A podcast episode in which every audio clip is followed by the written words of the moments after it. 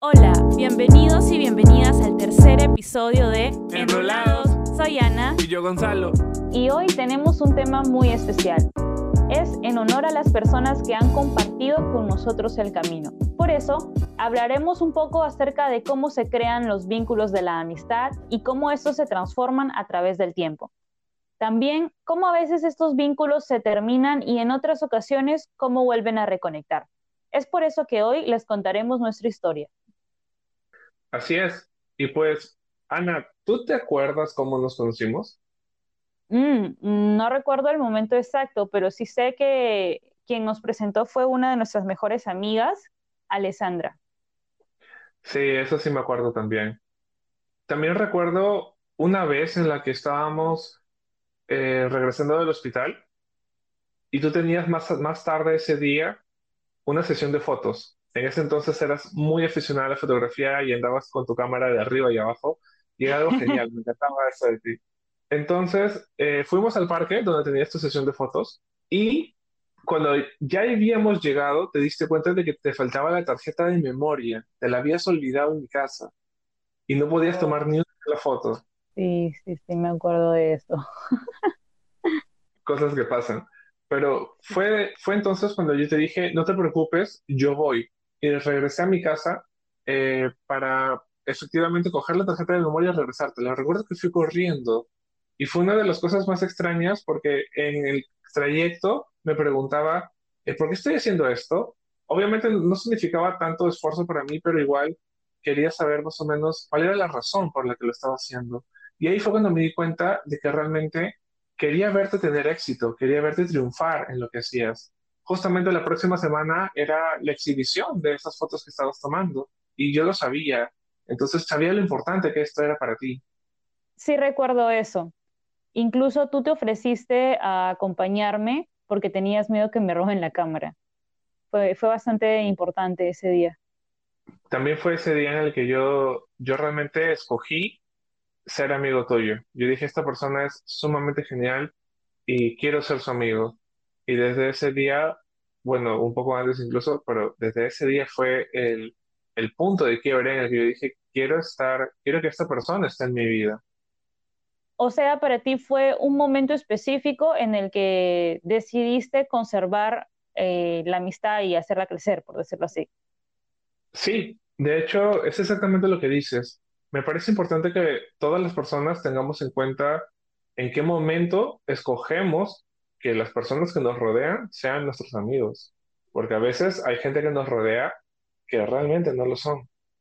Sí, es verdad. Yo recuerdo que para mí fue distinto. Eh, fue como un pasar de niveles en la amistad contigo y dejarte ir a momentos de mi vida que eran especiales, como lo dijiste, ¿no? El tema de la fotografía fue uno. Eh, otro tema, recuerdo que saliendo de la universidad yo siempre quería ir a la playa y poder tomarme un respiro. Y el hecho de que tú me dijeras vamos, para mí eh, fue como un indicador de que siempre estabas disponible para acompañarme. Y el hecho de que yo te pidiera o yo te dijera, oye Gonzalo, vamos a la playa, era especial porque esos momentos que me iba a la playa era tomarme un respiro de todo el mundo y de la universidad, de las situaciones X de la vida y, y decirte a ti específicamente, vamos, era como abrir la puerta para que tú puedas estar conmigo en los momentos de respiro y estar conmigo en mi vulnerabilidad. Entonces, regresando de la playa, eh, me di cuenta que si estoy diciéndole a esta persona que me acompañe en mis momentos de respiro y en mis momentos donde me siento vulnerable, quiere decir de que es una persona importante y quiere decir que esta persona va a estar ahí para mí y me va a apoyar y me va a ayudar, o ni siquiera ayudarme, simplemente estar ahí. Para mí esos momentos fueron los que marcaron la diferencia entre una, un conocido y un amigo verdaderamente leal. Wow, realmente no lo entendí así, mira. O sea, para ti la amistad es poder compartir los momentos de vulnerabilidad que tienes con alguien.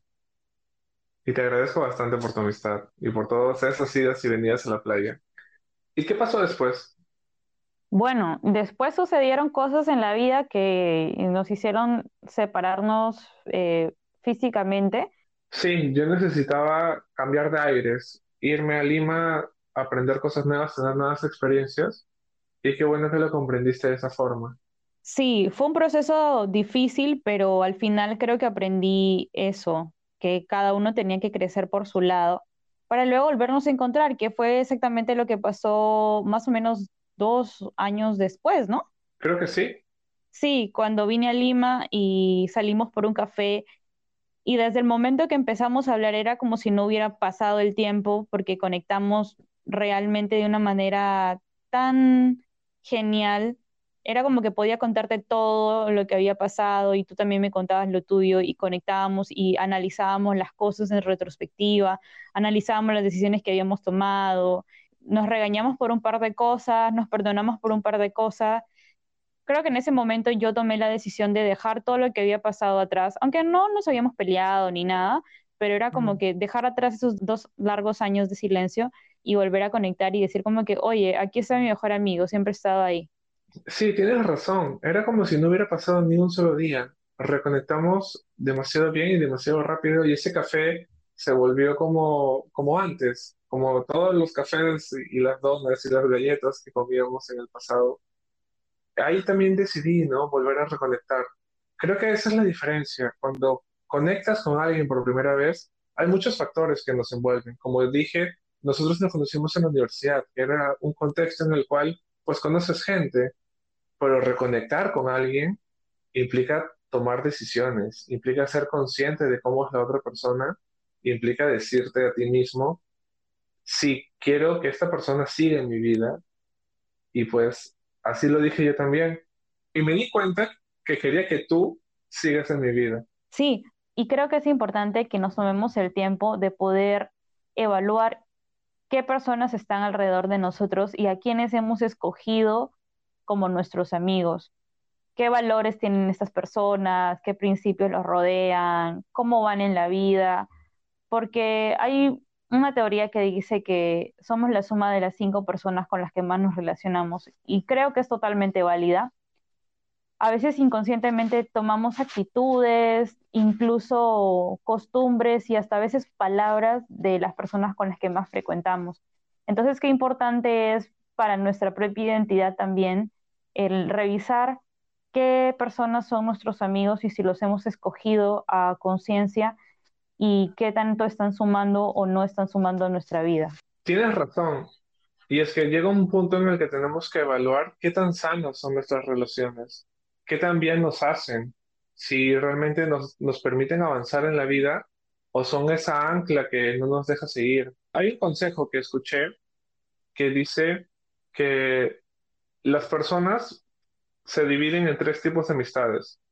Las que hablan, o mejor dicho, las que se quejan, de las cosas que no pueden cambiar, de las que se quejan de otras personas y de las que conversan de ideas. Ideas para hacer contigo, ideas para cambiar el mundo, para ser mejores. Por ejemplo, Ana, tú eres para mí de esa última, de la que compartimos mil y una ideas. Ideas como enrolados. sí, tienes razón. Ideas como enrolados. Ideas que nos hacen crecer. Y bueno, esto fue todo por hoy. Espero que les haya gustado este episodio especial, tanto como nosotros. Pueden escribirnos a Enrolados Podcast en Instagram. Ahí estaremos atendiendo sus dudas, preguntas, comentarios. Y muchas gracias por escucharnos. Esto fue Enrolados.